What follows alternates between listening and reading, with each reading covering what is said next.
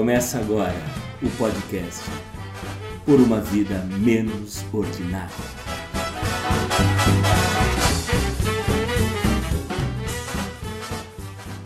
Brasil, recruta o teu pessoal. Se a terra anda ameaçada de se acabar numa explosão de sal, se aliste, meu camarada. A gente vai salvar nosso carnaval. Vai ter batalha de bombardino, a colombina na cruz vermelha vai ter centelha na batucada, rajada de tamborim. A melindrosa mandando bala, o mestre Sala curvando a Europa, a tropa do general da banda dançando o samba em Berlim. Se a guerra for declarada, a rapaziada ganha na moral. Se aliste, meu camarada, a gente vai salvar o nosso carnaval. É com essa letra genial do comunista Chico Buarque de Holanda, que abrimos o episódio número 29 do podcast Por uma Vida Menos Ordinária. E lembrando que o capitão Corona, vulgo Bolsonaro, disse na campanha política que com investimentos e reformulação, o Brasil teria educação semelhante à da Coreia. O homem não mentiu, só não foi claro. As Forças Armadas com orçamento superior ao da educação, como ele pretende, significa que caminhamos a passos largos para compararmos-nos à Coreia atrasada, a do Norte, militarizada, com a educação planificada e doutrinadora, em que boa parte do currículo se dedica a ensinar os alunos a admirar seu governante sem questioná-lo. Mais dinheiro para os militares e menos para a educação? É isso então? Sou Vanderlei Vieira e em ordem unida estão comigo os praças Cristiano Perobon e Juliano Chagas. Olá, Cris, tudo bem? Beleza, Vande. Fala, Ju. Boa noite aos nossos ouvintes. E esperando o meteoro, né? Porque aqui no estado de São Paulo já falaram até em nevar. Então, acho que esse ano pode tudo. Muito bem. O, o Ju, tá frio por aí também? É, as notícias te deixam cada dia mais arrepiado ou não? Ah, frio um pouco a temperatura, né? Porque as notícias estão quentes, né, cara? E, e, e a, já dialogando aí com o seu texto de abertura, sem querer atravessar o samba, mas já atravessando, você imagina só, se o Eduardo Bolsonaro já, já disse que com um soldado e um cabo eles fechavam o STF. Você imagina com esse orçamento aí da defesa, né? O que, que eles vão fazer? Antes de nós entrarmos na nossa pauta propriamente dita de hoje, é, lembrando que é, dez dias nos separam do nosso último episódio, né? Da gravação do nosso último episódio, né? E nesse período, nós é, já acumulamos, né? Infelizmente, nem sei se o termo seria esse, mas é, os números é, já são 112.401 mortes pela Covid-19. É, quando nós fizemos o programa, dez dias atrás, o número que nós apresentamos naquele dia foi de 101.106 pessoas, né? É, então a gente tem praticamente é, 11 mil, é, mais de 11 mil é, mortes nesses 10 dias, ou seja, não precisa ser nenhum gênio, né, Cris, para fazer a conta de que a gente entrou agosto, já estamos no dia 20 de agosto, né? Praticamente é, é, fechando já, indo para o fechamento da segunda quinzena de agosto, e o platô mantido ali nas mil mortes diárias, né, Cris?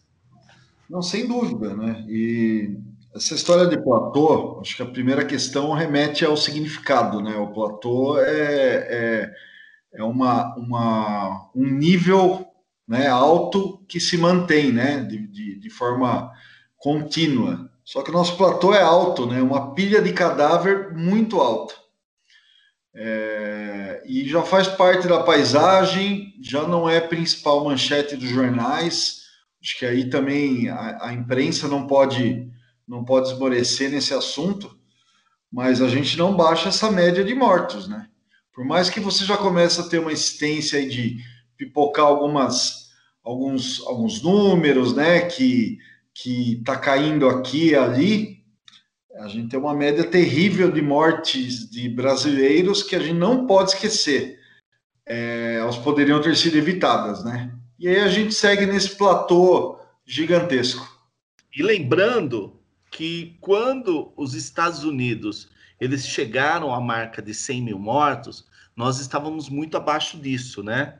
E hoje os nossos números é, são impressionantemente é, próximos ao, ao, dos Estados Unidos, considerando é, é o número de habitantes de lá, o número de infectados de lá, né?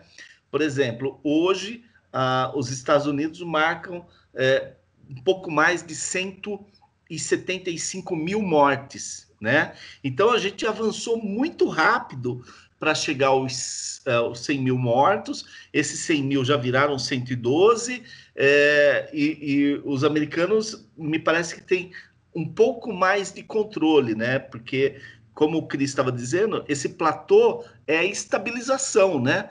Mas a nossa estabilização é muito alta, né? É, com certeza, cara. Eu acho que, como bem diz o Cris já, eu acho que a situação nossa no Brasil, primeiro, é tudo que nós já dissemos nos outros episódios, né? As ações do governo federal, infelizmente, deixaram muito a desejar. É, a gente não teve um planejamento como deveria ter tido. É, analisando outros países, por exemplo, como a Itália, que a gente teve também a oportunidade de conversar com o Gil na Itália, você vê que houve um mínimo de estratégia para essa pandemia. E no nosso caso, não, né? No nosso caso, foi tudo meio atropelado, ainda que a gente tenha tido tempo de planejamento. Eu acho que o pior dessa história é isso. É, não dá para dizer que a gente foi pego de surpresa, porque o Brasil ainda houve um pouco de tempo de planejamento olhando o que aconteceu na Europa, olhando o que aconteceu nos Estados Unidos, foi, capa foi incapacidade de gestão, foi incompetência. E isso custou né, milhares de vidas. Isso que é o mais trágico e o mais dramático. E como você falou, esse platô que não cede, não desce, é, não tem muito o que fazer a não ser continuar torcendo para que as pessoas tomem consciência, continuar torcendo para que os estados, pelo menos, tem, tenha um pouco de bom senso, né? não liberar, por exemplo, as aulas agora. É, o estado de São Paulo, até é, a cidade de São Paulo em particular, voltou atrás, né? eles, eles já tinham um cronograma de reabertura das escolas, agora eles fizeram um novo teste epidemiológico, sorológico, e viram que não há condições de voltar nesse momento. Então, assim, um mínimo de bom senso, né, eu acho que ainda tem que ter, porque senão esse platô não vai cair. As, é, e cada vez que a gente fala de mil mortes, é muita gente, né? São mil mortes diárias, né? Não estamos falando de mil mortes em dois, três, quatro, cinco meses, né? estamos falando de mil mortes diárias, né? Então são milhares de vidas que são perdidas por dia, né? Então são números muito, muito trágicos, muito, muito graves, né? Infelizmente, meu, é, foi assim, pelo menos na minha avaliação, eu acho que muitas dessas mortes poderiam ter sido evitadas sim. É. Giovanni. É, eu... Oi, diga. É que é, é, é, curioso, né, que tudo vai servindo a retórica, né? Essa palavra platô, né? Então, é, a, coisa vai ser sendo disseminada de uma forma, né? Quando chegar no platô, quando chegar no platô, é como se fosse algo bom. Uhum. É, é, é, é, é, como os governos agora, por decreto, né, o, o, o decreto de cores, né, é, hum. estão permissivos, né? Então, à medida que você vai mudando a cor, você pode é, ir para as lojas. Mudou outra cor, você pode ir para academia. Mudou outra cor, você pode ter vida normal. Só que esqueceram que ou o vírus é daltônico ou que ele não está é, propenso a respeitar decretos, né? Sem dúvida. E, e, além disso, hoje eu escutei uma, escutei uma, uma história que para mim resume um pouco a coisa, né? A gente fala bastante da responsabilidade do governo federal, que é o grande culpado, é o grande vilão é, dessa, dessa pandemia, né, dessa crise de saúde pública, né, não isentando governos do estado e municipais, principalmente nesse período de abertura. Mas é, eu estava conversando com uma, com uma fisioterapeuta hoje e perguntei ela como é que estavam as academias, tal. Falei, olha, uma boa parte não fechou. Havia academias clandestinas em que, inclusive agora depois da abertura, algumas pessoas preferem essas academias clandestinas porque não precisam usar máscara. Então, é, além da, das esferas governamentais também, é, a gente infelizmente está vendo um comportamento muito complicado de boa parte da população, viu, Vandiju? Bom, é, nós continuamos a fazer essa atualização, todos os nossos programas, é, e vamos deixar esse histórico, né?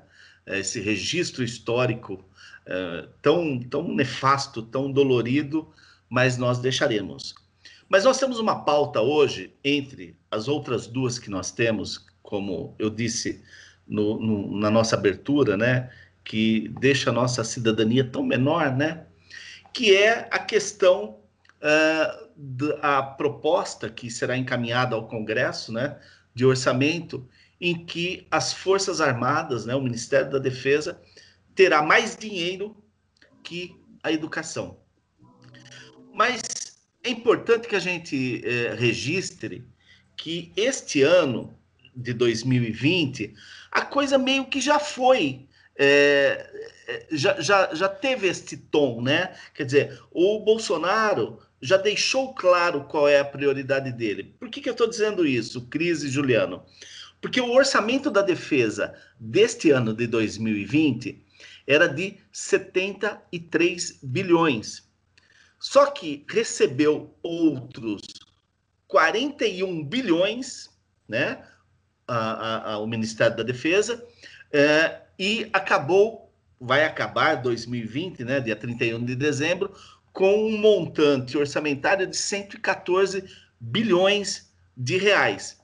Enquanto a educação, que tinha um, um, um orçamento previsto de 103 bilhões, ela teve um incremento de só 17 bilhões e fechou, fechou em 120 bilhões, né? Então, enquanto os militares receberam 73 milhões, bilhões a mais, a educação recebeu aí parcos 17 bilhões. Só que a coisa para 2021, como se pretende, ela vai ser bem pior, porque vai ter um aumento da, da, do orçamento da defesa e uma redução do orçamento uh, da educação, né?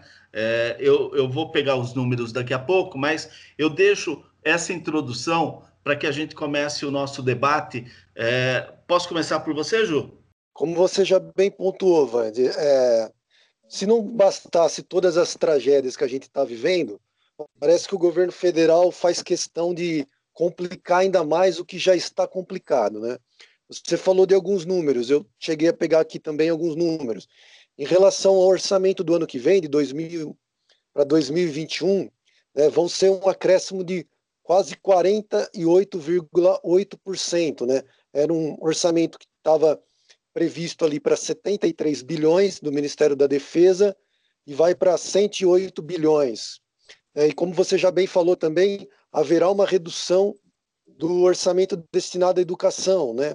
Então, assim, é no meio de uma pandemia, como nós estamos vivendo, que precisaria de um planejamento extremamente estratégico para dar conta desse déficit educacional que houve esse ano, né? Que se a gente for analisar friamente, metade dos alunos, né, não estão não estão tendo aula porque não tem nem acesso à educação à distância, como a gente já chegou também a abordar em outros é, em outros episódios. E desde que o, é, o ministro né, da Educação, Milton Ribeiro, tomou posse, logo depois que ele tomou posse, ele teve lá, foi infectado pela Covid, e simplesmente desapareceu, né? Você, você não vê mais no noticiário o nome do Milton Ribeiro, como se o cara tivesse literalmente evaporado diante de uma pandemia dessa que precisaria é, imediatamente, o mais rápido possível, ter um planejamento já pensando no próximo ano para repor né, o mínimo possível de conteúdo de qualidade para essas crianças. Né? Será como que vai, o que, que vai acontecer o ano que vem com essas crianças se as vacinas não conseguirem serem realizadas e aplicarem, aplicadas até janeiro, fevereiro, março, que há uma incógnita em relação a isso também. Então, assim, é um, é um, é um dinheiro que vem para o Ministério da Defesa que, para mim, é quase injustificável. Até pode haver algumas necessidades, com certeza, de reposição de uma infraestrutura que já pode estar sucateada, a gente entende isso. Mas nesse momento, diante de uma crise tão grave, você fazer um aporte desse para o Ministério da Defesa e deixar um ministério fundamental para o desenvolvimento do Brasil, do país, que é o Ministério da Educação, sim, é, é irracional. Para mim, é, para não dizer covarde, né? E eu li um pouco sobre isso também, vi algumas críticas em relação ao Fundeb, e é bom a gente é, lembrar também que o Fundeb é, ele, ele foi aprovado na Câmara Federal, agora vai ser está sendo discutido no Senado, né? Ainda vai ser votado no Senado, mas os recursos do Fundeb não tem nada a ver com esses recursos que tem agora no que são aí do, do Ministério da Educação, né? O recurso do Fundeb é um recurso que vem dos estados e dos municípios através da, da arrecadação. E como nós estamos também numa crise econômica, é bem possível que essa arrecadação acabe caindo também, né? Acaba claro. so, acabe sofrendo um impacto extremamente significativo. Então, assim, o que uhum. foi projetado para o Fundeb também, de repente, não vai ser a realidade do que está acontecendo, né? Do, do, que foi previsto, né? Então, assim, para mim é quase injustificável você fazer numa situação de pandemia um aporte tão grande para o Ministério da Defesa. Nós não temos nenhum nenhuma crise diplomática que justifique né, uma, hum. uma corrida armamentista, nada que justifique um aporte tão grande em relação a isso. E falta de planejamento, né, de planejamento estratégico, principalmente na saúde e na educação, como a gente já está falando em todos os episódios. Né? É, hum. é inaceitável que a educação no país tenha essa lacuna durante a pandemia é, metade da, da, das crianças, metade dos estudantes. Isso não, não sou eu que estou falando, não é você, não é o Cris. Né? É, é, só ler um pouquinho sobre os dados que estão que sendo disponibilizados pela imprensa, que metade da, da população, metade da, dos estudantes não tem nem acesso a essa possibilidade de uma, de uma educação à distância. Quer dizer, nós estamos nos piores dos, dos mundos e ainda assim não existe planejamento nenhum para o próximo ano. Né? E quando se fala em aporte de recursos, parece que a coisa começa a complicar ainda mais. Né? Viu, Cris? Só para que eu deixe mais claro esses números, porque a minha, a minha apresentação ela foi confusa. É, a educação em 2020 tinha um orçamento de 103 bilhões e recebeu um aporte de 17 bilhões, fechou em 120 bilhões. Para 2021, é, está previsto menos 102 bilhões e 900 milhões, né? Então, menos para a educação. Ao passo que a defesa, né? Então, quando a gente fala defesa, a gente fala das armas, do exército, da aeronáutica e da marinha. Eles tinham um orçamento em 2020 de 73 bilhões, receberam um aporte de 41 bilhões, né?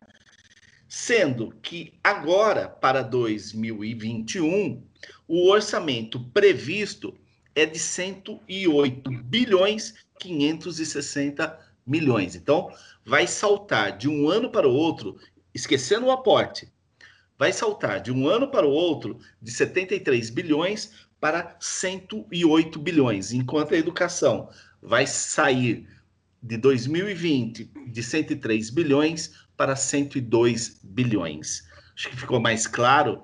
e dá para ver o tamanho da tragédia com esta clareza, não é, Cris?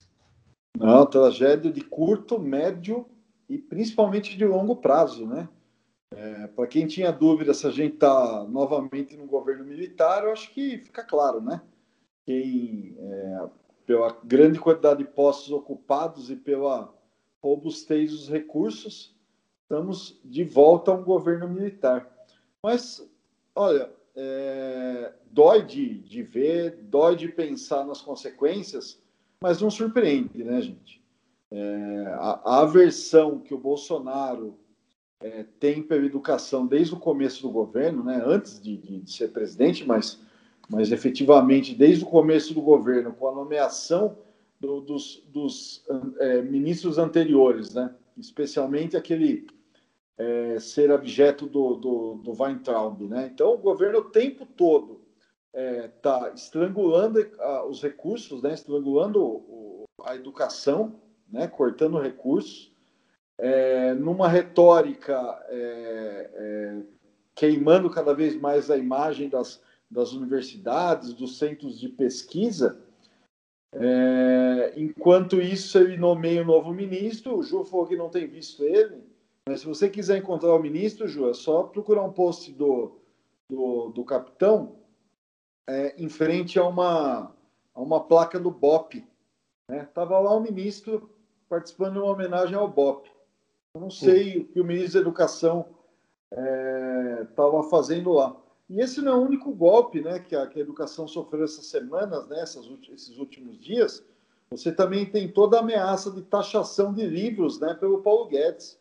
Então, é, é, um, uhum. é um ataque sistemático ao conhecimento, à cultura, né, que é aquilo que leva a gente ao pensamento crítico e à nossa autonomia.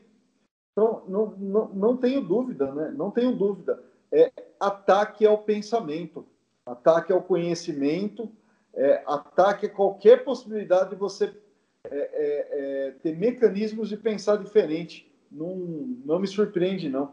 É isso aí que a gente tem. Ou seja, nós chegaremos a, ao status da Coreia, então. Coreia do Norte, né? Ah, eu não, não, eu, eu não ofenderia a Coreia. Não conheço, não conheço para dizer se eles, se eles estão indo tão mal assim, não. Viu, ah, Entendi. Opa! Eu só queria lembrar também, é, acho que a gente chegou a comentar em outros episódios, mas eu acho que é bom a gente ressaltar que diante dessa pandemia, diante desse impacto que está havendo na economia, é, não é possível que o governo federal e mesmo os governos estaduais não tenham planejado ainda essa é, a demanda que vai sobrecarregar ainda mais o serviço público, as escolas estaduais, é, porque diante dessa pandemia, diante dessa crise econômica, é inevitável que muitas crianças acabem indo para as escolas é, públicas, né? seja municipal, seja estadual. É, então, isso também vai gerar um impacto muito grande né? no serviço público, né? principalmente, é, creio eu que, que eu acho que de imediato, né? porque essa, essa crise econômica não, não vai acabar rapidamente. Né? Então, também eu acho que isso deveria ser uma preocupação imediata. Né? Será que, diante de tudo que já aconteceu, e ainda agora recebendo mais alunos das escolas particulares, qual o impacto que isso vai ter, né? Impacto, impacto que eu falo assim, econômico mesmo. Será que é, esse montante que está sendo destinado é suficiente para absorver toda essa, essa demanda, né? Eu acho que é uma uhum. questão também que vale a pena a gente, a gente observar, né? Quando a gente fala de educação, acho que nós temos vários gargalos que estão aparecendo, né? Porque quando é, da, da nomeação e da posse do novo ministro, né? É, o, o, Congresso se, se agitou, ele próprio falou da questão do Fundeb, mas essa discussão também, tal qual ele, entrou em quarentena, né?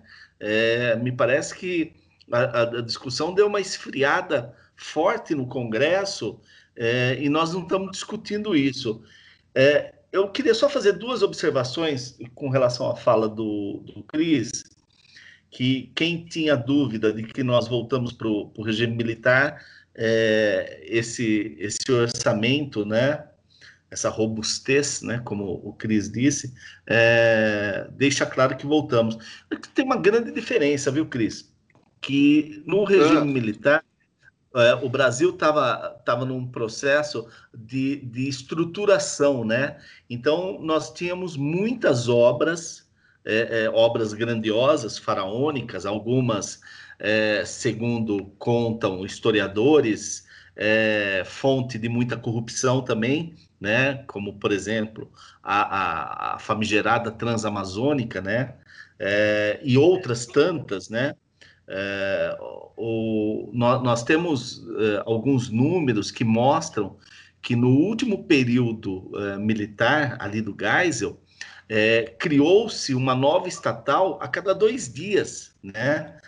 É, então, se, se, se existe alguma dúvida se nós voltamos ou não ao regime militar, é, eles precisariam ser um pouco mais é, dedicados à modernização do país e, quem sabe, usar esse recurso todo para fornecer algo além da fantasia de, de uma defesa da qual nós não estamos precisando nesse momento, né? Da qual a, a soberania nacional e do território é, não está ameaçada.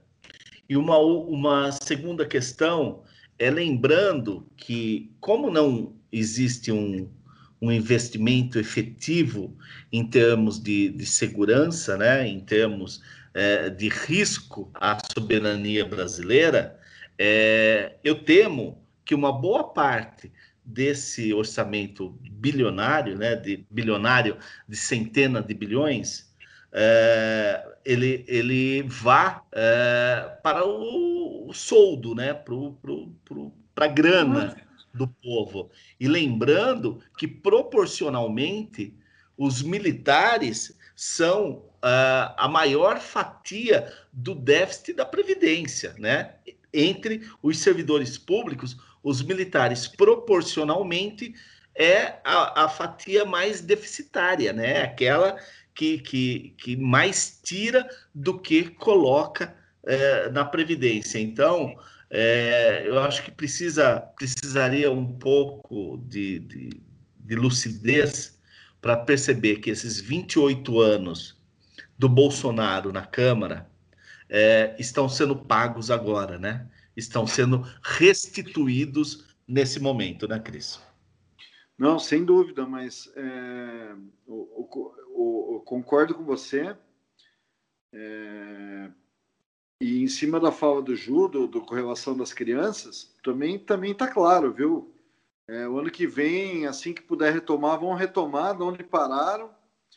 É, e a ideia é varrer isso para debaixo do tapete. A gente vai ver isso em todo canto do Brasil criança sendo é, é, recebendo uma progressão aí sem a mínima condição. Uhum. Eu, eu, não tenho dúvida que haverá um remendo na formação dessas crianças. Os pais que fiquem atentos.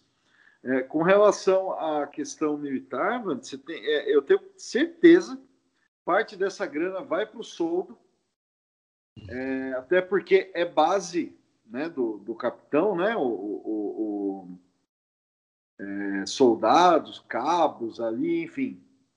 Né? Eu tenho certeza. E olha, eu não duvidaria, né, com, com as investidas que a ala militar e o Centrão estão fazendo contra o Guedes, que a ideia é reeditar algumas obras, não com a finalidade de fazê-las, viu, Vânia? Uhum, uhum, Mas dessa uhum. segunda, entendeu?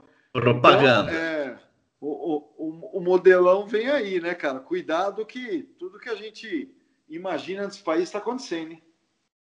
Sim, sim.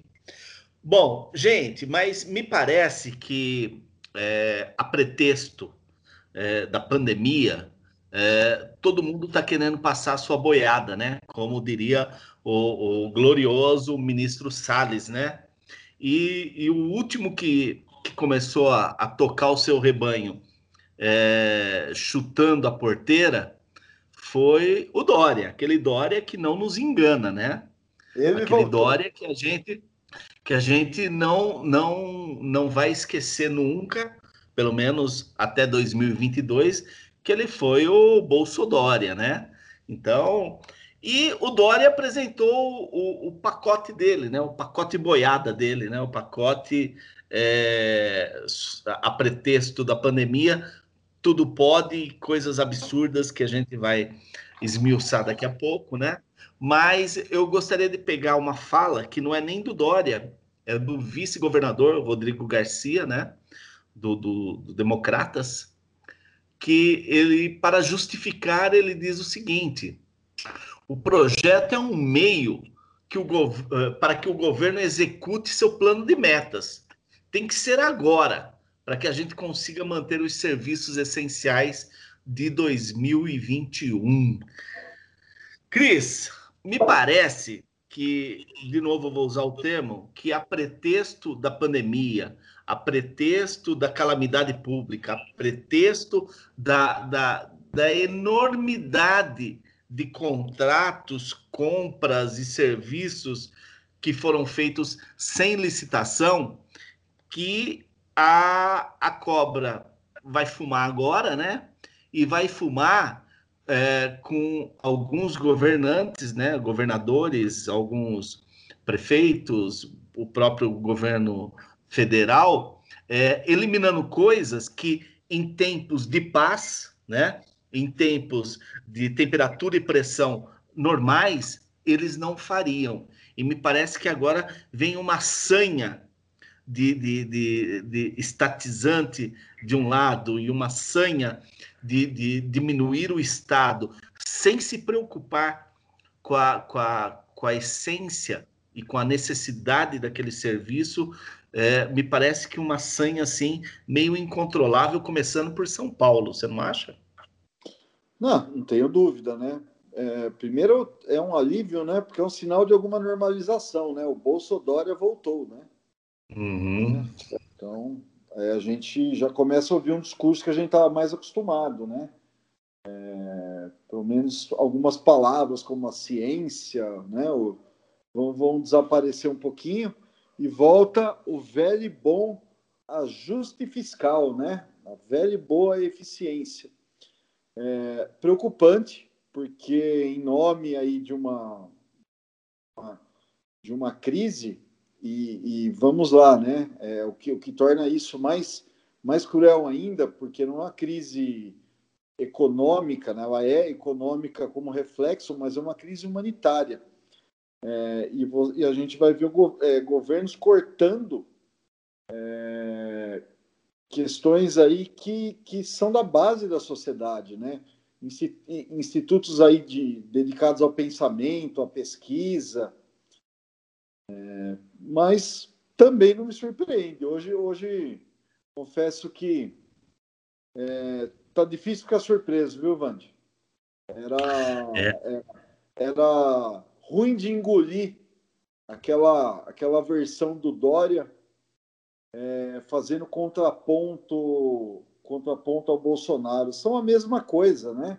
Muda a marca uhum. de roupa, né? sai um, um leite condensado no pão, entra um requeijãozinho tal, mas não passa muito disso não, viu? De uma, de uma, de uma questão cosmética aí. O resto é a mesma coisa, né? A gente está tá muito mal servido é, de uma visão mais humana de governo no Brasil nesse momento. Ô Ju, eu, eu gostaria para linkar, para linkar esse comentário do, do Cris esse tema nosso agora com o assunto anterior, o, o artigo 14 do projeto é, Passa Boiada do, do Dória, que é exatamente com relação a pesquisas, né? É, principalmente as universidades públicas e a FAPESP, que estima-se que o pacotão vai tirar um bilhão de reais das pesquisas, né? É, e que são que são fundos ali que a, que a FAPESP é, é, coordenava, né, é, controlava, e, e, me parece que pior do que você é, não ter novas pesquisas é que é um corte tão seco que vai interromper uma série de pesquisas, né? Então, mais uma vez, e, e corroboro com a, com a, com a fala do Cris, né? que Dória e, e Bolsonaro têm um mesmo plano com relação a, ao conhecimento, com relação à educação, à cultura, só que um de forma é, é tosca, né, com, com, com, com a, a sua forma tosca de ser, e o outro engomado, engomadíssimo, e que a gente sabe que talvez seja o governador mais elitista, elitista que o, o, o São Paulo, o estado de São Paulo teve aí nas últimas décadas, né? É, mas também com um propósito muito claro de, de tolher, de, de, de cortar é, é, qualquer investimento que vá nesse sentido da, da, da, educação, da pesquisa, do conhecimento. Enfim, é, me parece que nós estamos muito mal servidos nesse momento de pessoas ou de amantes da, da educação, né? Olha, sabendo desse projeto de lei, na verdade, porque, porque li um artigo né, do, do professor Nabil Bonduc na Folha de São Paulo, que me chamou a atenção. Né? Eu, antes de ler o artigo, eu desconhecia esse projeto, nem sabia que ele estava em, em, tramitação na LESP, mas foi um artigo assim, tão bem escrito que me chamou muito a atenção. E assim, em relação ao projeto, meu, é uma aberração esse projeto, né? porque é um Frankenstein. Né? É, ele pegou vários, é, vários pontos diferentes, né? várias intenções diferentes, né, de eliminar, por exemplo, empresas públicas, de eliminar fundos de pesquisa, como você falou, é, direcionados aí tanto às universidades estaduais quanto à FAPESP, mas também tem a questão das concessões de parques e unidades de conservação para iniciativa privada, tem a questão do IPVA, até a alíquota de IPVA está dentro desse projeto, a questão de é, distinção de 10 empresas públicas, né? E quando a gente fala empresas públicas, empresas importantes, como a CDHU, o, é, o ITESP, outros institutos de pesquisa. Quer dizer, não dá para fazer um projeto, um Frankenstein, e meter tudo dentro desse projeto, né? E querer passar a boiada de uma vez só. É absurdo, é absurdo. Num momento tão de fragilidade, num momento que as pessoas não estão prestando atenção é, nesse tipo de projeto, porque realmente a dificuldade que, está, que a gente está vivendo no dia a dia, ninguém vai ficar parando para, né, a não ser que seja um deputado, seja pessoas que estão ali acompanhando o dia a dia né, da, da LESP, o dia a dia ali do governo Dória, a sociedade, do modo geral, infelizmente, nesse momento, ela não tem nem capacidade para acompanhar um projeto desse. Né? Então, assim, eu achei de uma covardia gigantesca, você costurar um projeto que é um Frankenstein, você colocar esse projeto para votação em caráter de urgência, ou seja, não haverá é, debate, não haverá possibilidade da sociedade civil participar, até porque nós estamos no meio de uma pandemia, né? É, como que é, haverá audiências públicas, não haverá audiências públicas. Em relação a, aos projetos, como você bem falou, a questão da educação, é, se você pegar, por exemplo, pegar só um caso que é o da, do CDHU, por exemplo, é, você, tá, você ter, acaba com o CDHU. E aí, o que, que acontece? Você vai levar toda essa estrutura que existe para o CDHU para para a Secretaria de Habitação do Estado, mas essas políticas públicas que existem do, no CDHU, elas vão ser incorporadas pela Secretaria de, de Habitação, enfim, não, é, eu li o projeto, o projeto ele tem mais ou menos 69 páginas, se eu não me engano. Isso, exatamente. Fala, Nossa, mas são 69 páginas, é muito bem detalhado. Não é. Surpreendentemente, não é detalhado. São, assim, rúbricas com intenções, né? Ah, vai ser feito isso porque há uma necessidade de contingenciamento de orçamento, mas não há detalhamento nenhum, né? Não há debate nenhum. Quer dizer, você tira é, institutos que são extremamente importantes, como o ITESP, que é de regularização fundiária, por exemplo, e quem que vai absorver essa demanda, né? Como que essas políticas públicas que já existem dentro desses institutos, que já existem dentro da CDHU, quem vai ficar responsável por isso? Né? Como que essas políticas públicas vão ter continuidade? Não vai ter continuidade? Quer dizer, o projeto não aborda nada disso, nada. O projeto só aborda uma questão é, meramente numérica. Né? Assim, ninguém é contra, eu não sou contra, acredito que vocês dois também não sejam contra a modernização do Estado, o enxugamento de gastos, principalmente nessa pandemia. Mas do jeito que foi feito, do jeito que foi proposto, é de uma irresponsabilidade, meu, é de uma covardia, que para mim, assim, eu fiquei indignado quando eu li o artigo do professor Nabil Bolduc, é, é um professor, é professor da, da Universidade de São Paulo, da Faculdade de Arquitetura, foi ex-vereador de São Paulo, é uma pessoa que fez o plano diretor de São Paulo, então é uma pessoa que tem conhecimento que justifique você ler o artigo dele e realmente ficar preocupado, né? E o que mais me chamou a atenção também, que depois eu fui, ver na, fui ler na Folha de São Paulo, né, um contraponto ao, ao esse artigo do professor Nabil Bonduc, que foi um artigo publicado pelo Carlos Pignatari, que é o líder do governo, é o líder do governo Dória na Lesp. E ele fez uma crítica muito grande a esse texto do Nabil, dizendo que não é nada disso, que isso é uma questão é, político-partidária, quer dizer, é, além de tudo, ainda há essa questão político-partidária de tentar criar uma ideologia em cima dessas discussões que são discussões de interesse público, né? São é, instituições de renome no estado de São Paulo. Não dá para ficar como, tá, como tenta fazer o, o, Bolsonaro, né? Tudo acaba virando ideologia, tudo acaba virando a esquerda contra a direita. Quer dizer, o estado de São Paulo, para mim, o Bolsodória está caminhando pelo mesmo caminho, né? Não, como bem diz o Cris, é, a maquiagem pode ser diferente, mas as ações eu não vejo diferença praticamente nenhuma, né? É lamentável que o governo que, que abre todos os dias quase né, o Palácio dos Bandeirantes para dizer que apoia a ciência, que respeita é, o comitê de crise lá contra a pandemia e de repente apresenta é, projetos que vão deixar a FAPESP em situações em situação complicada, as universidades estaduais, e não sou, não sou eu que estou dizendo, não é o próprio artigo do, do professor Nabil Bonduque. A própria, a própria FAPESP hoje já soltou é, uma nota falando sobre isso, quer dizer, está tendo uma repercussão extremamente grande, porque de fato haverá um impacto extremamente significativo nesse projeto. Volto a enfatizar sem querer ser repetido, sem querer ser repetitivo, mas já sendo, para mim é um Frankenstein. Para mim jamais poderia ter sido costurado um projeto que de assuntos tão, totalmente diferentes, né? políticas públicas totalmente diferentes, ser colocada tudo dentro do mesmo pacote, num momento de crise, sem debate, sem critério nenhum. Enfim, é, para mim foi assim lamentável que esse projeto esteja é, quase na via de fato para ser aprovado. Olha, é, vocês sabem, né, os nossos ouvintes não, mas assim, eu tenho uma pequena experiência profissional na, na LESP, né, na Assembleia Legislativa de São Paulo, né.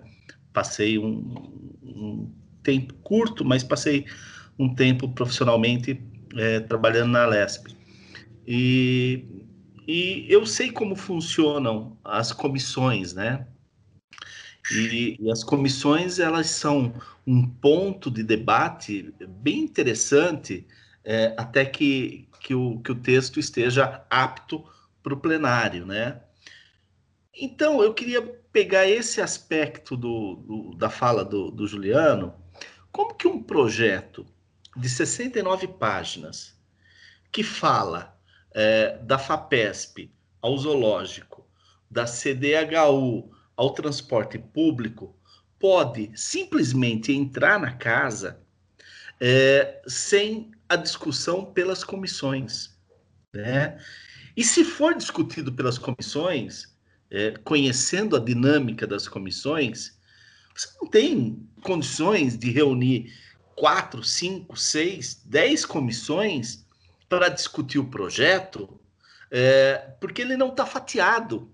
E essa é a grande filha da putice do, do Dória. Essa é a grande malandragem, o pulo do gato.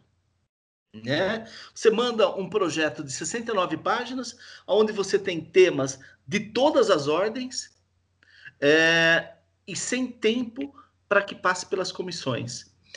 E tem o, o, o aspecto que o, que, o, que o Juliano falou do CDHU é muito interessante, porque dinheiro da habitação no estado de São Paulo ele é carimbado.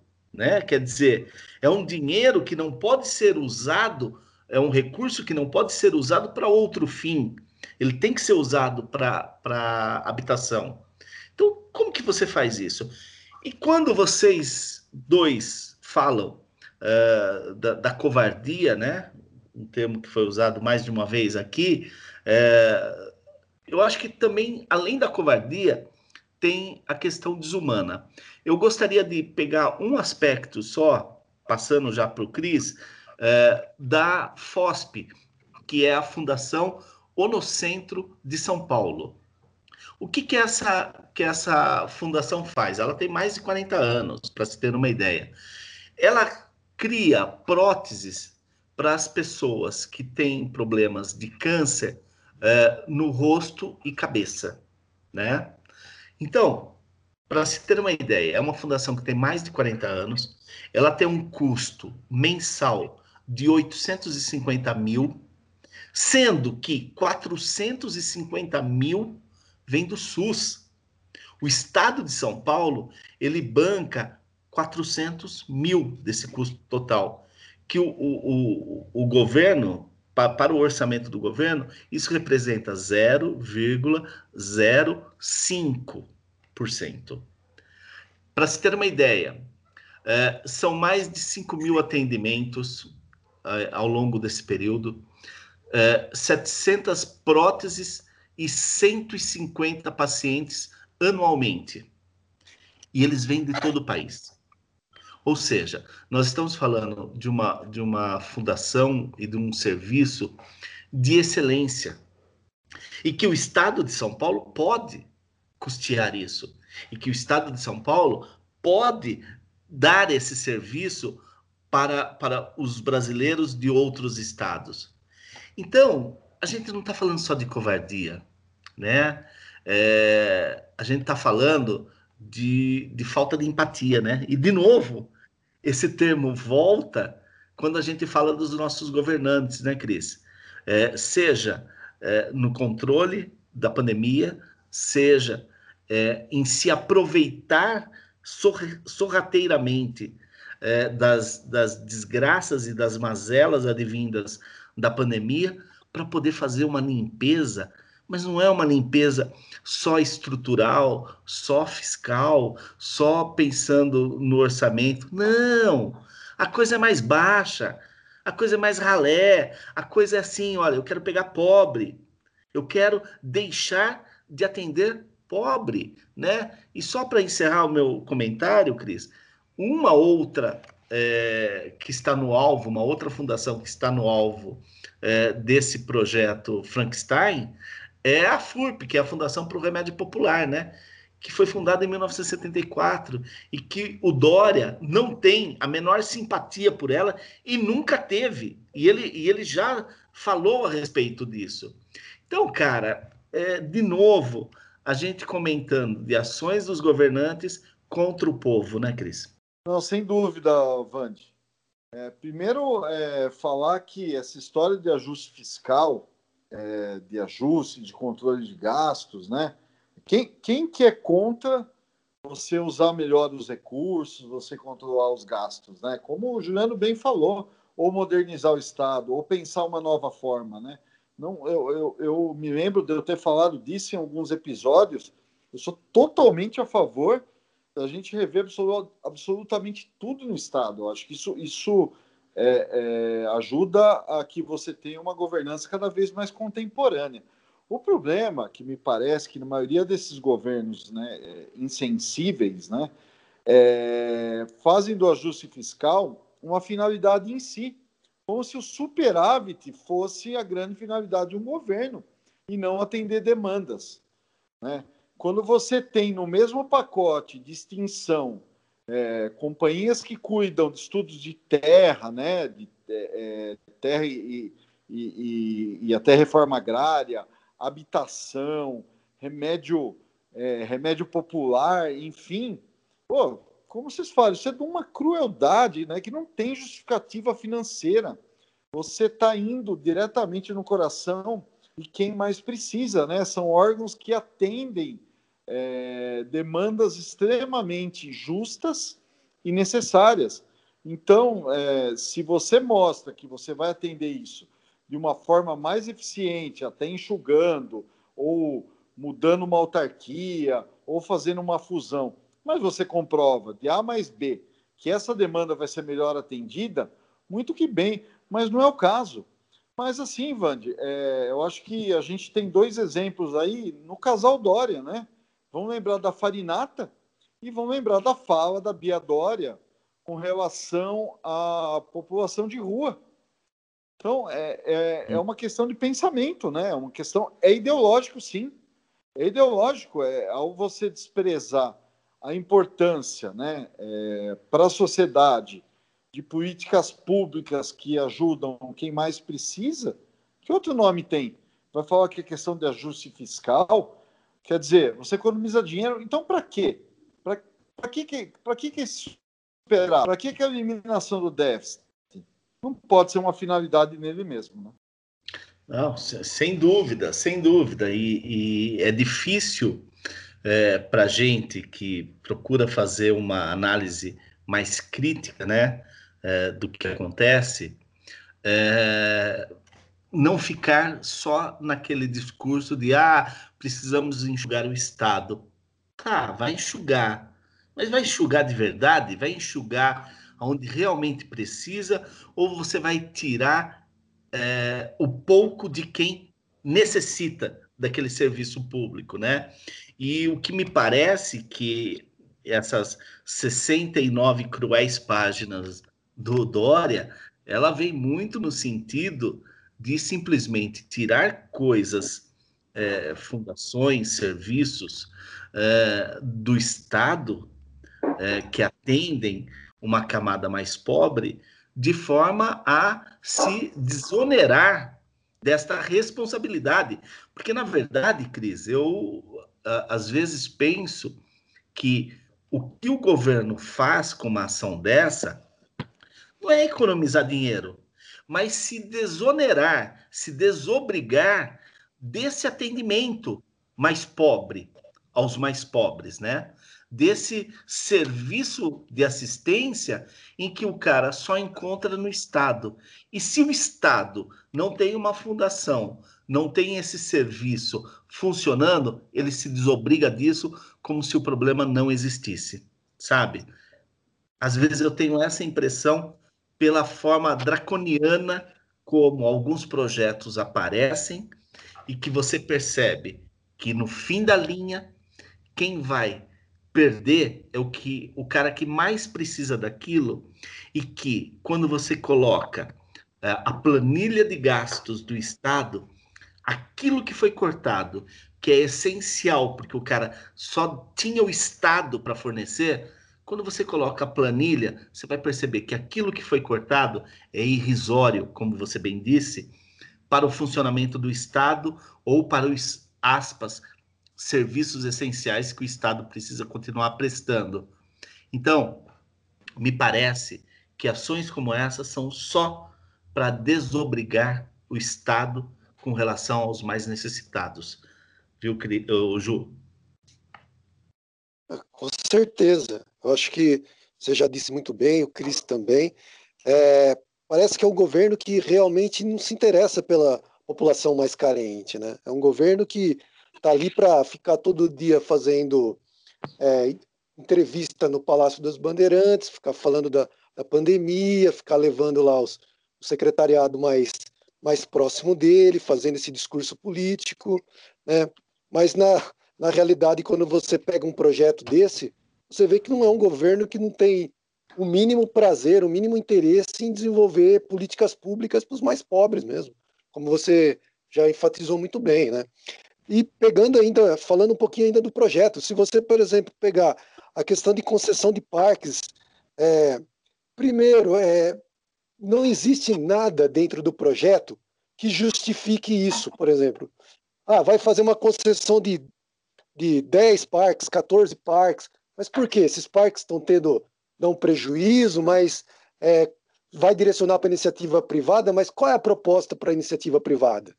Isso não está não tá constando no, no projeto, né? Está simplesmente constando que precisa ter uma concessão para iniciativa privada, mas por que precisa ter essa concessão, né? Quais são as características que vão ter essa concessão? Quer dizer, nada disso é, é abordado no projeto, né? Em relação à FAPESP também, você retornaria para o Estado, para o Tesouro do Estado, né, esse super, entre aspas, né, esse superávit de dinheiro que, em tese, segundo o discurso é, do projeto, estaria sobrando. Mas lendo hoje é, um artigo publicado pela própria FAPESP, não é assim, né? Edu, educação, é, planejamento da educação, planejamento científico, não pode ser pautado dentro de um modelinho fechado de um ano de investimento. Ah, sobrou dinheiro, volta o cofre do Estado, porque a gente vai usar esse dinheiro para outra coisa. Primeiro que é um dinheiro vinculado, né? O dinheiro da FAPESP é um dinheiro vinculado. E depois que é, e eles apresentaram isso muito bem hoje num artigo, né? É, o pessoal da FAPESP, dizendo que há pesquisas que duram cinco anos, né? São pesquisas longas que se num ano sobra dinheiro, no outro ano falta. Então eles vão buscar justamente dessa reserva para poder suprir essa necessidade.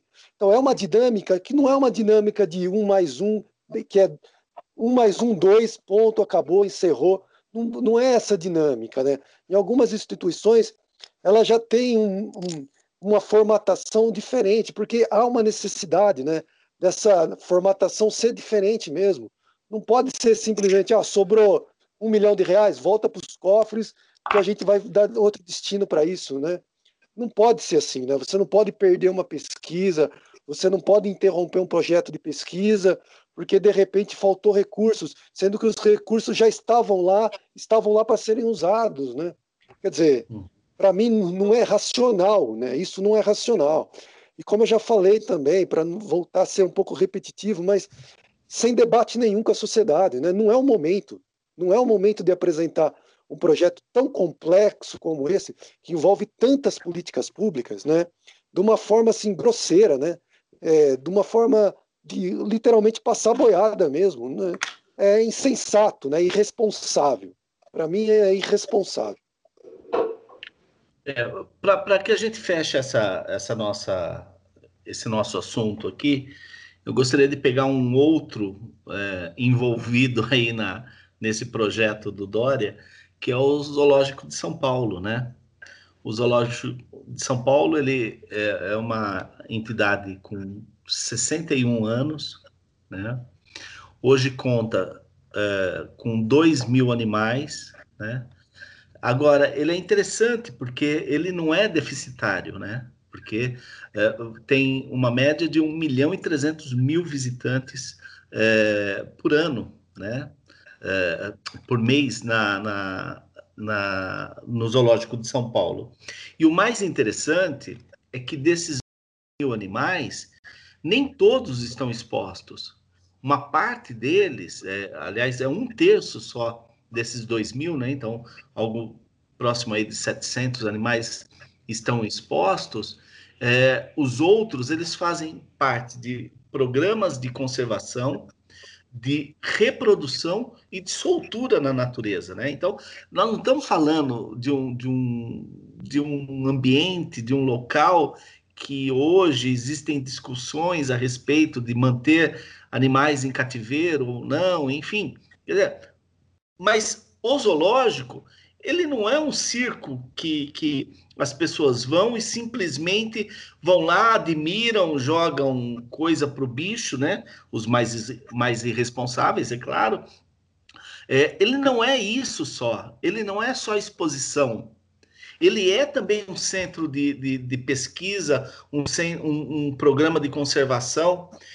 Então, existem é, é, pontos nesse projeto que não se justificam não se justificam pelo, pelo valor, né, pelo, pelo, pelo montante de recursos que, que é destinado, é, não se justifica por uma discussão mais ideologizada, mais moderna, seja lá o que for. Enfim, é, é, tem uma frase, uma, uma expressão do, do Reinaldo Azevedo que eu gosto muito.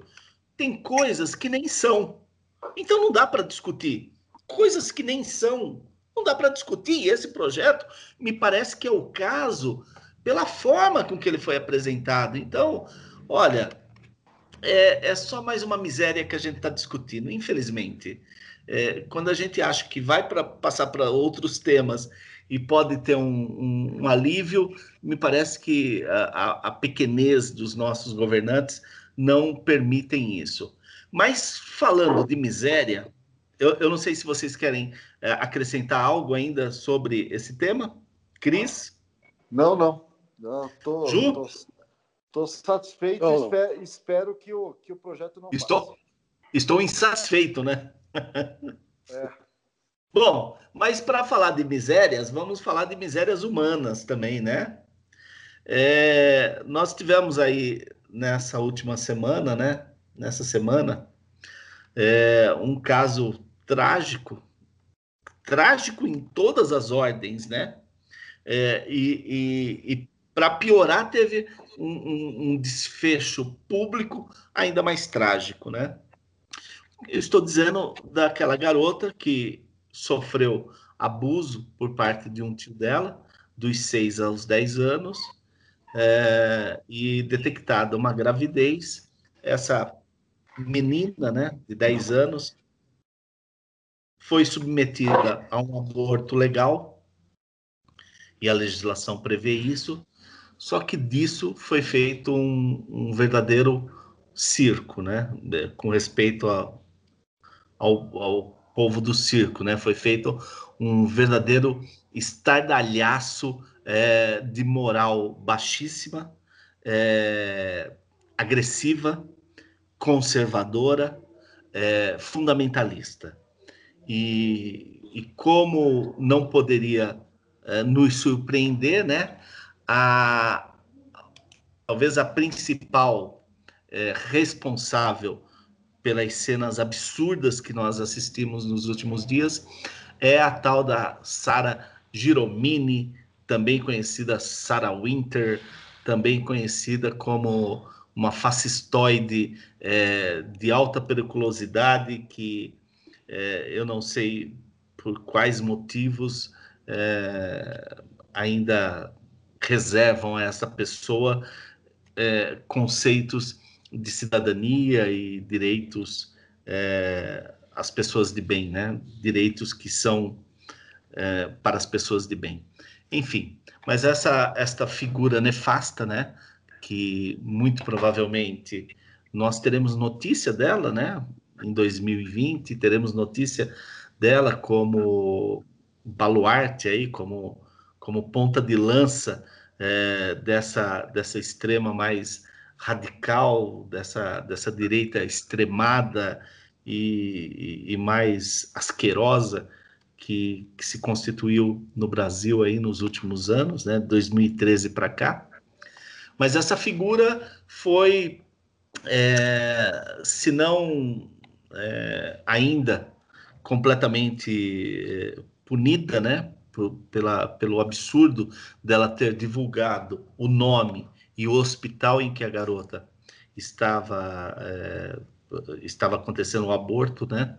É, daquela dessa garota, é, ela foi teve todas as suas contas aí nas principais redes sociais é, canceladas e agora o Ministério Público do Distrito Federal é, pede é, uma, uma indenização de 1 milhão e 300 mil, né?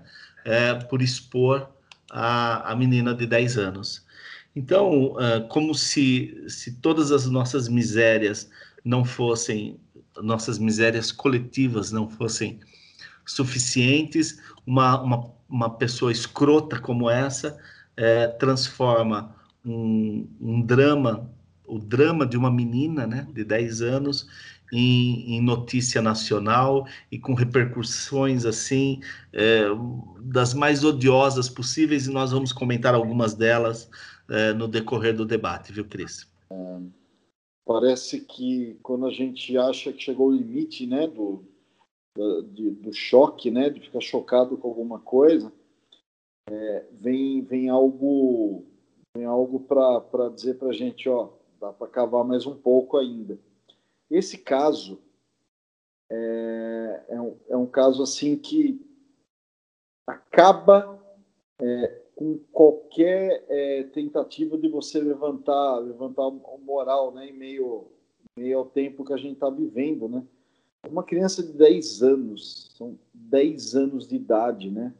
Então você tem ali uma mistura de intolerância religiosa, fundamentalismo, ignorância, né, fanatismo todo, é, com, com questões ali de crime, né? Você teve um vazamento de dados criminoso, você expôs dados, você expôs uma menor é, que já sofria desde criança, ou seja, em nenhum momento é, esse povo fundamentalista, né, esse povo fanático, é, levou em consideração ou mostrou indignação fato de uma criança de 10 anos, dos seus 10 anos de vida, estar tá sendo estuprada pelo menos é, desde os seus 6 anos por um parente.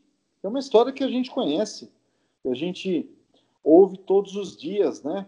Então, essa criança, é, é, é além de todo esse trauma, né, por praticamente toda a sua infância até agora, sofrendo essa violência, ela é exposta a esse escrutínio público, a essa ignorância, é, em que foi obrigado a se montar uma operação de guerra para garantir um direito constitucional, né, um direito constitucional, né, num país que até outro dia se dizia um Estado laico, né, para exercer esse direito, é, e que agora, né, a gente vai evoluir no debate, mas já adiantando, não bastasse tudo isso, ela entra agora é, num, num, programa, tipo um programa de proteção testemunha, e vai ganhar uma nova identidade. Né? E, em momento algum, eu, pelo menos, né, por tudo que eu procurei, eu não vi o nome do desgraçado do tio dela. Em nenhum momento você viu um desses fanáticos é, exporem é, esse, esse, esse criminoso né, que tem contas a pagar com a justiça. Agora, dessa Sara Giannini, é, eu espero que num desses deslize, a, deslize não, né? É, é, deslizar é tropeçar na calçada, né? É, em um desses crimes, em algum momento, a justiça se faça presente, porque ou ela vai virar presidiária ou deputada. Não tem, eu não tenho dúvida, não tem, não tem metade do caminho. Uhum. Não tem metade do caminho. A, a, a, a justiça brasileira tem que fazer esse reparo. Houve um crime claríssimo, vazamento de dados expondo uma menor numa situação de fragilidade.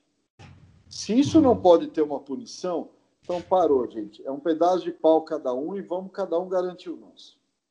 Uhum. É, e, o, e o trágico, uh, aliás, um, mais um episódio trágico uh, dessa situação é o fanatismo, né? O fanatismo que se aproveita de situações como essa é, para, como diria Heloísa Helena, né? Tocar mentes e corações, né? E, da forma mais vil, né? Da forma mais baixa, né, Juliano? Ah, com certeza. Como bem já apontou o Cris também, essa menina ela sofreu abuso desde os seis anos de idade, ou seja, durante quatro anos, né? Então a gente falhou enquanto sociedade para não conseguir nem proteger essa criança durante esses quatro anos. É, não foi, ela não conseguiu nem expressar o que ela estava sofrendo, né? essa tragédia que ela estava sofrendo, esse crime que ela estava sofrendo, ela não conseguiu expressar isso né? durante quatro anos. Então começa por aí. A gente já falhamos como, enquanto sociedade para não conseguir ajudar essa criança durante quatro anos. Depois que essa criança, eh, depois que ela chegou a engravidar, como o Cris também já falou, é um direito constitucional, né? não tem que ser discutido. é, aborto nessas condições é prevista em lei, ponto. Ah, porque é, a minha religião diz que, que a vida tem que ser. Meu, não tá, nós não estamos discutindo religião aqui.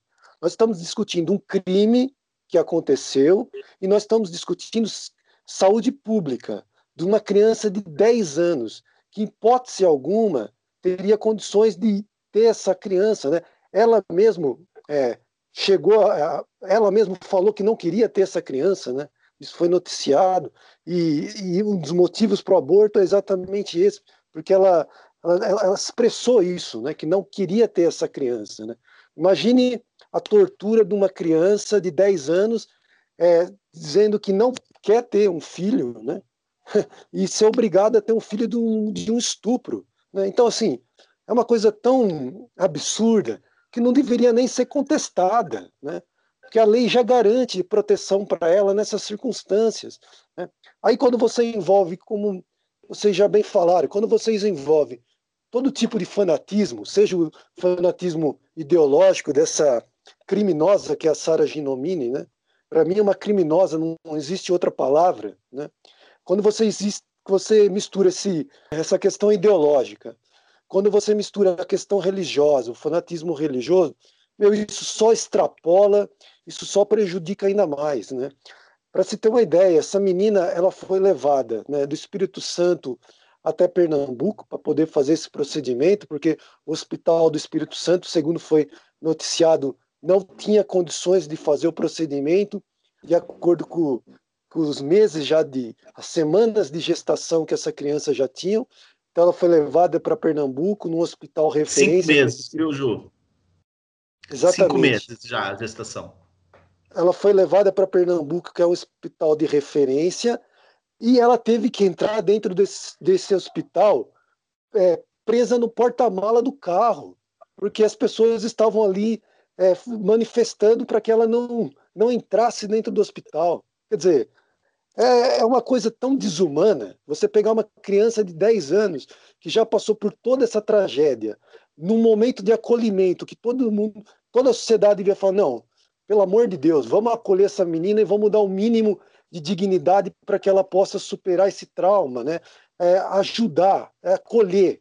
Não, ainda a menina tem que entrar escondida dentro de um hospital, porque tem lá, sei, 10, 20 fanáticos que não querem que a menina a menina entre. Quer dizer, é, é surreal, né? Parece que, que a gente voltou para a Idade Média, né? Não é possível. É, e como vocês já destacaram, mas eu queria enfatizar ainda mais a questão dessa da Sara Giromini. Concordo com o Cris.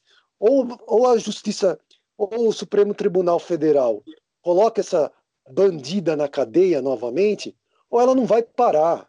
Porque, se a gente lembrar bem, ela já foi presa por crimes, é, né, crimes de informação, né? Por, eh, pelos ataques que ela fez ao Supremo Tribunal Federal, aquele grupo 300 que ela se denominou líder, mas que não passava ali de 30 pessoas em frente do, do Supremo Tribunal Federal, fazendo ameaças aos ministros. Ela foi presa, se eu não me engano, ela foi presa no dia 15 de junho, no dia 24 de junho, de junho ela teve a prisão domiciliar concedida, né, com tornozeleira, voltou para casa e a primeira coisa que ela fez, outro crime. Então, o que, que justifica essa mulher ainda estar tá solta? Se ela tinha uma prisão, uma liminar ali para poder ficar em casa, uma preventiva, se ela tinha um, um, um consentimento da justiça para poder ficar em casa e ela sair imediatamente, é, comprovadamente comete outro crime, eu não sei o que os ministros do, do STF estão esperando para colocar essa bandida de novo na cadeia, porque assim é, é, é irracional. O que ela fez é criminoso para mim. É um crime muito mais bárbaro que ela fez agora do que quando, quando como, do, do que quando ela tinha cometido os crimes contra o STF. Para mim, esse crime que ela cometeu agora contra essa menina é mais bárbaro ainda. É, e eu vou reproduzir uma, uma fala aqui de Olavo de Carvalho, não porque eu ache importante é, dar voz para esse, esse canalha, Não, mas para registrar o quão asqueroso é o pensamento do, do poder instalado no Brasil hoje. O quão asqueroso é tudo que emana desse chamado guru da extrema-direita, chamado guru da família Bolsonaro.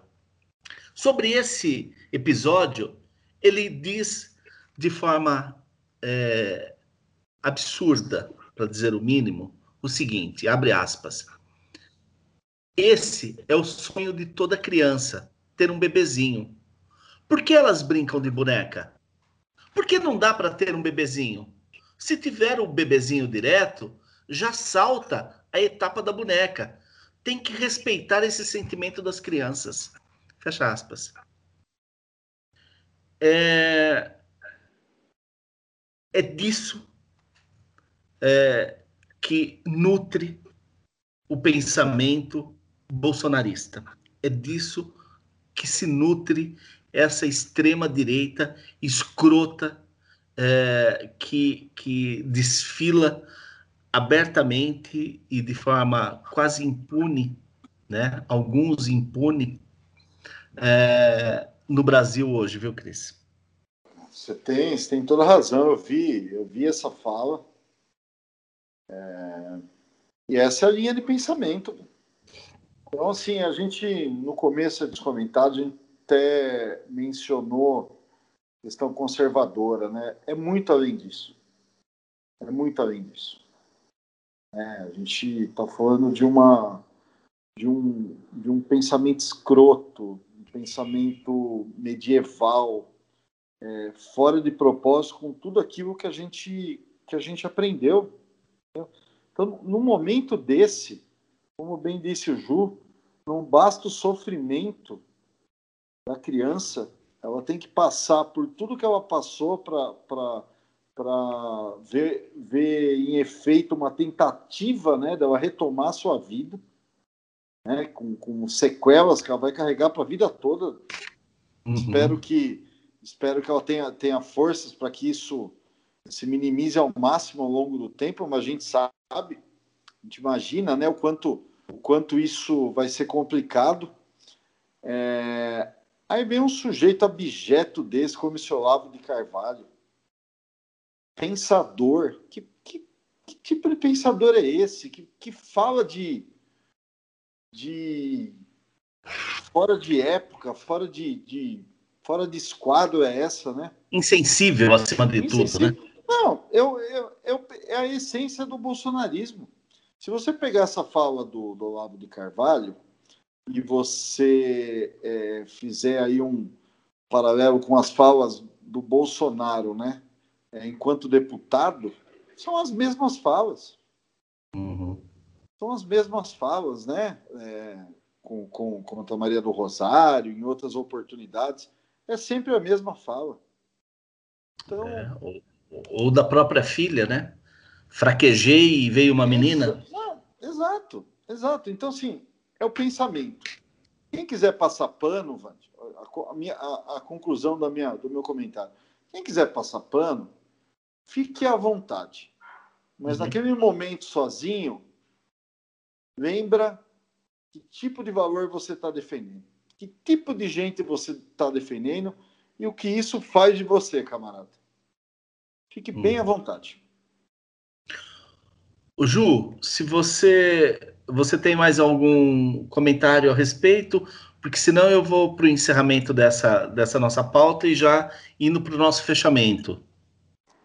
Não, tranquilo, velho. Eu acho que já a gente já pontuou bastante. É, em relação a essa fala do Olavo de Carvalho, como vocês já bem disseram, meu, é a expressão da boçalidade humana, né? da bestialidade humana, porque é, é inacreditável ainda que um ser humano tenha um discurso desse diante de uma tragédia desse tamanho. Né?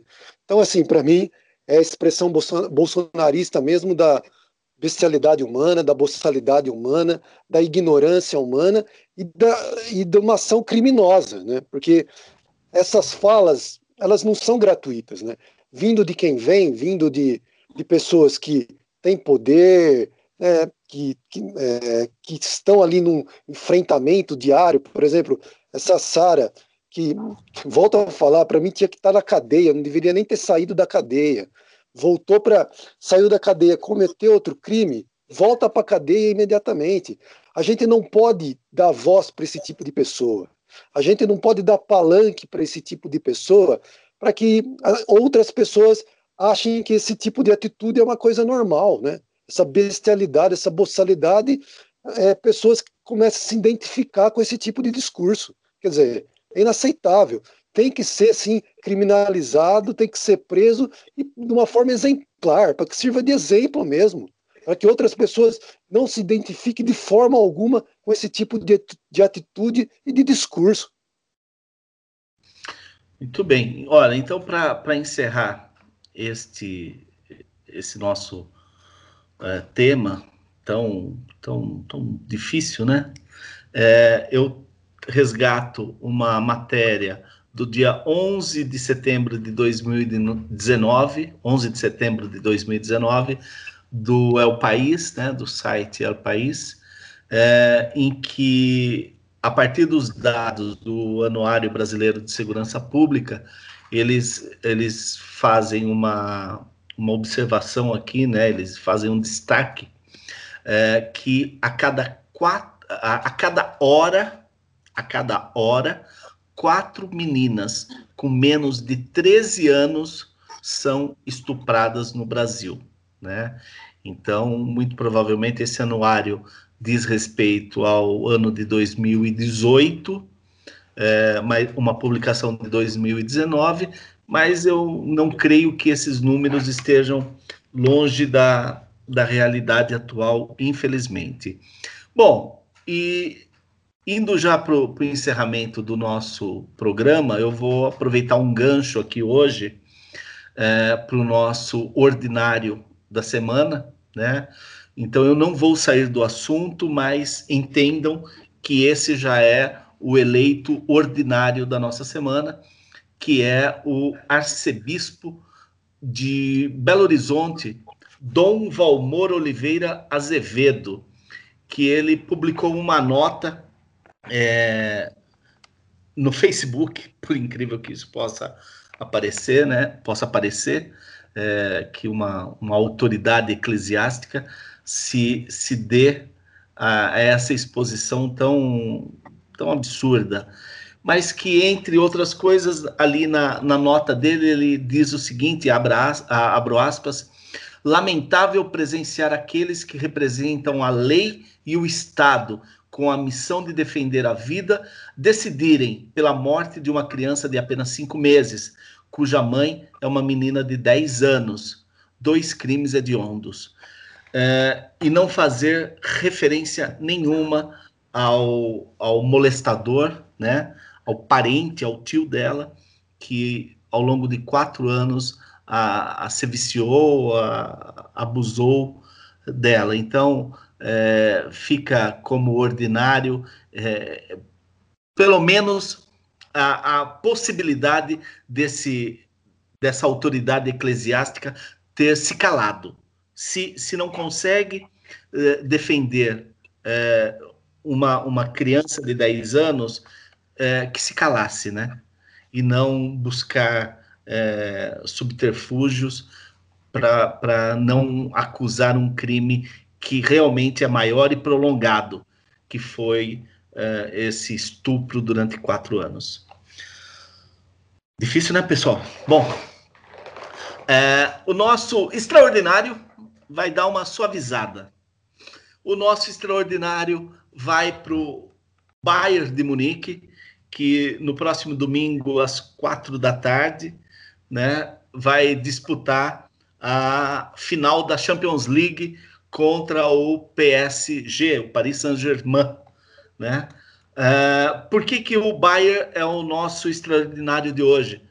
Simplesmente pelo futebol lindo que o Bayern uh, continua jogando, uh, pelo, pelo espetáculo que ele vem dando nessa, nessas últimas rodadas aí da Champions League, sendo que aplicou uma goleada histórica e, e, e destruidora, demolidora no Barcelona, que todas as, as bases do, do Barcelona estão é, é, avariadas, né? estão estremecidas da diretoria até o seu principal é, ídolo, que é o Messi, né? Depois de uma goleada de 8 a 2, que levou o Bayern para a semifinal, ele ganhou uh, no dia de ontem uh, do Lyon por 3 a 0 o Lyon que vinha jogando um futebol maravilhoso também. Então, o nosso extraordinário de hoje vai para o Bayern de Munique. E se vocês estão em dúvida para quem eu torcerei no domingo, eu vou só reafirmar. O extraordinário dessa semana é o Bayern de Munique. É, comentários ou não? Não, não. Ah, eu acho que vai ser. Eu acho que vai ser um grande jogo, cara. Independente de quem, quem seja o campeão, eu acho que o Bayern é o favorito realmente, mas eu acho que vai ser um grande, um grande jogo, cara. Para quem gosta de futebol, não dá para perder, cara. Cris? Não, concordo, concordo. É, eu acho que é sábado, hein, Vani? Não, vai ser no domingo. Excepcionalmente vai ser, ah, no, domingo, não, vai ser no domingo. Porque como não tem jogo de volta, é, é, é o, o, o Bayern jogou ontem, né? Ah, então, ah, entendi. O jogo, a final vai ser no domingo. Não, excepcionalmente. Jogaço. Jogaço. É, coisa boa para se ver no domingo aí. Vamos comentar fico... no próximo no próximo programa a gente comenta. É, eu fico pensando, né? Pelos comentários que eu ouvi de, de Palmeiras e, e, e Atlético Paranaense e o São Paulo que está jogando nesse momento contra o Bahia, Quer dizer, é, são dois esportes completamente diferentes, viu? Que nós estamos falando. É, Esse que se disputa aqui no Brasileiro e o que se disputa lá na Champions. Mas foi o comentário ontem, né, que eu vi, né, que, que, que o Palmeiras. Palmeiras e quem ontem? Palmeiras e Goiás? E Palmeiras... Atlético Paranaense. Isso, desculpa. Que o, o comentarista estava perguntando que esporte era aquele que eles estavam jogando.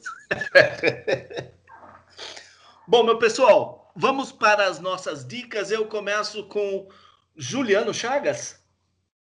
Vamos lá. É, eu tenho uma dica só também esse episódio, tô, tô econômico, porque tô, tô lendo assim bastante coisas, mas não terminei ainda as minhas leituras. Então, essa leitura que eu, eu terminei essa semana, ela, ela é um ensaio, na verdade, da, da antropóloga, né, professora da USP, a Lilian Schwartz. Ela escreveu um ensaio que chama Quando Acaba o Século XX, que é a reflexão dela enquanto historiadora, enquanto antropóloga, sobre esse processo da, da Covid no Brasil. Né? Ela faz análise desde os primeiros casos, como que, como que o Estado brasileiro se comportou, como as pessoas vêm se comportando, é, que ela está acompanhando do desfecho né, dos avanços em relação às vacinas. Enfim, é um ensaio curto, é um ensaio ali que dá para ler em 30 minutos, 40 minutos, mas muito esclarecedor. Ela aponta uns questionamentos muito interessantes. Eu, eu sou um leitor da Lilian né, Schwartz, então cada vez que eu me deparo com o texto dela, eu procuro ler, procuro prestar atenção, porque sempre tem alguma coisa muito interessante para a gente aprender. E o bom também é que esse ensaio está disponível né, na, na, na, Amazon, é só quem tem, por exemplo, e-book, né, quem tem o Kindle, é só baixar gratuitamente, que dá para ler sem precisar gastar nada. Enfim, é um aperitivo aí que, que vale a pena. Muito bem. Bom, eu recebi puxões de orelha dizendo que na, na semana passada eu acabei ficando muito tempo dando as dicas. Então, serei econômico como meu amigo Juliano Chagas é, nesta semana. Bom, a minha dica, é, antes eu só preciso fazer um, um, uma pequena introdução.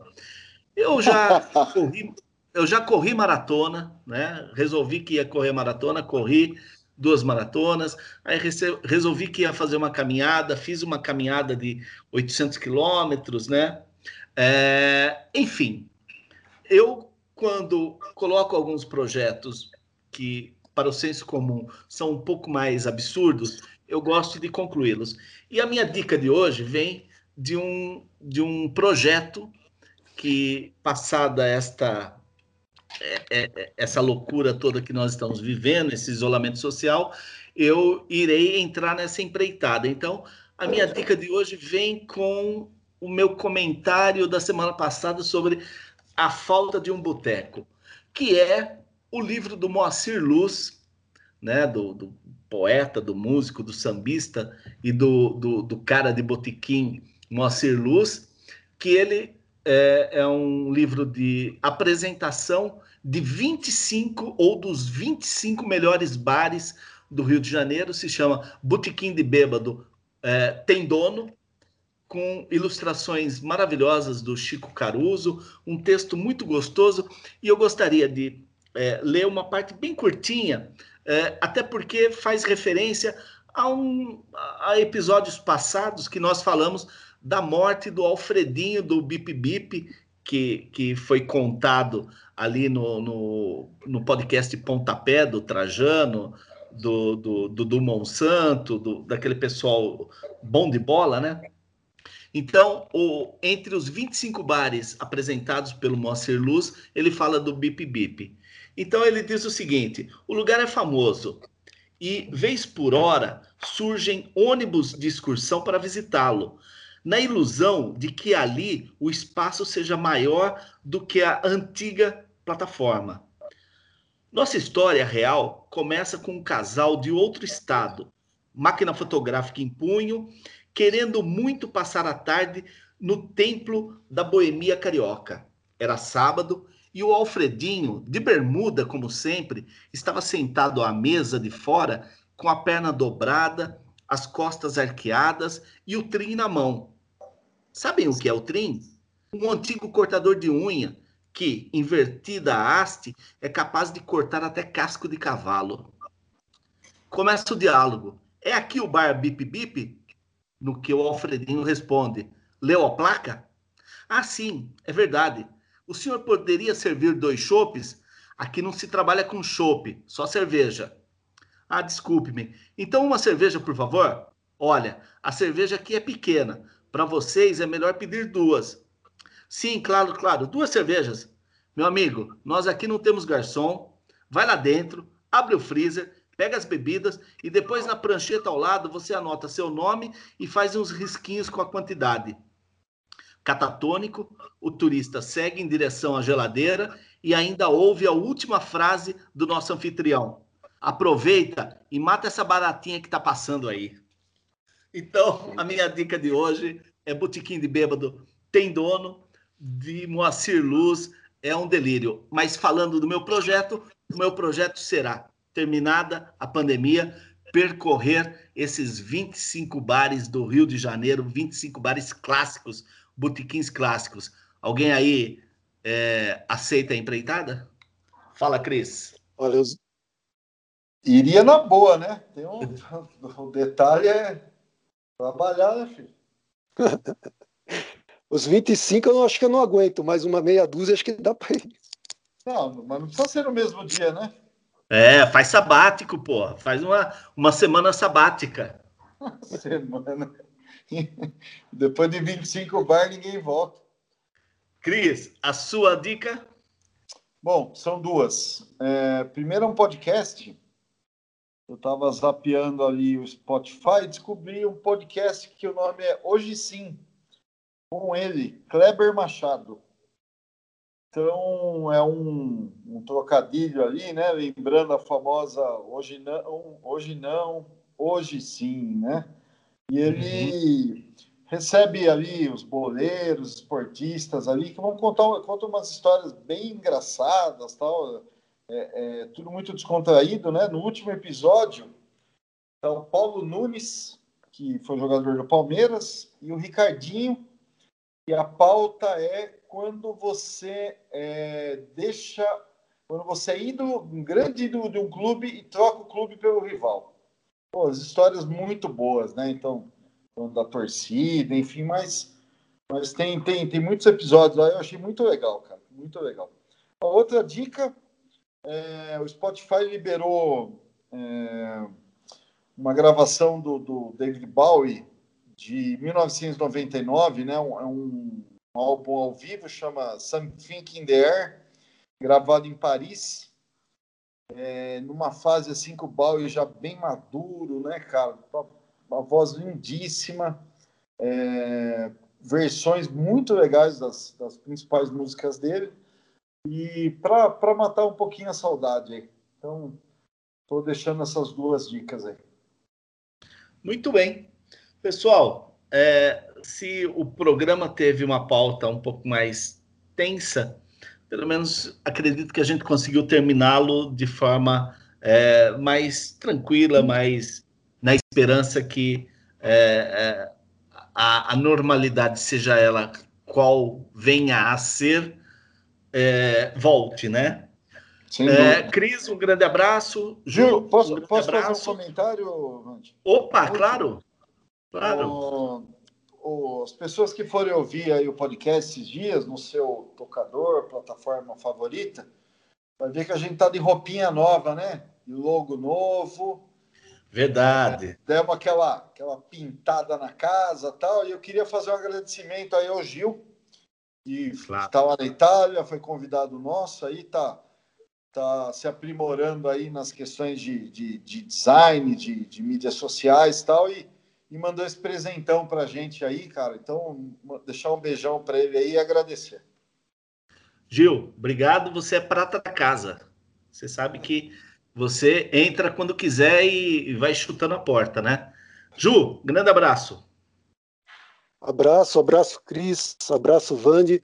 Bem lembrado é, é, do Gil também, que é um cara super parceiro nosso. Enfim, é isso. Vamos vamos para frente na esperança que semanas melhores virão. E por favor, nossos ouvintes, não congestionem as redes sociais com comentários e tudo mais, porque é, isso sempre causa problemas. Comentem de forma é, com, com parcimônia. Ju, a música que sobe para descer a nossa cortina é a mesma que abriu o nosso programa, só que agora cantada de uma forma é, bem, bem melhor do que a narração da abertura, que é a música de Chico Buarque, é, Rio 42. Tá bom? Grande abraço a todos e até a próxima. Tchau, tchau. Falou, abraço, até a próxima. Tchau, tchau.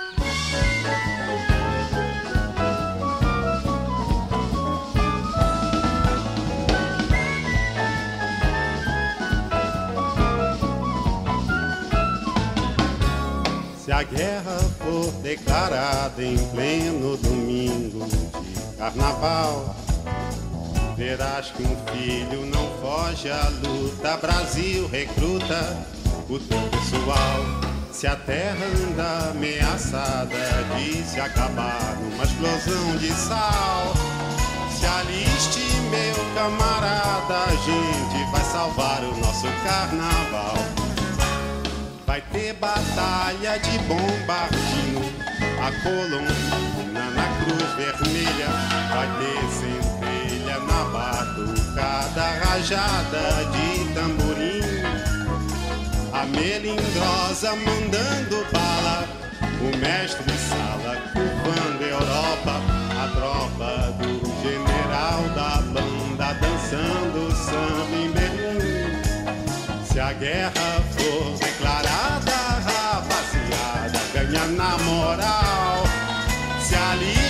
meu camarada.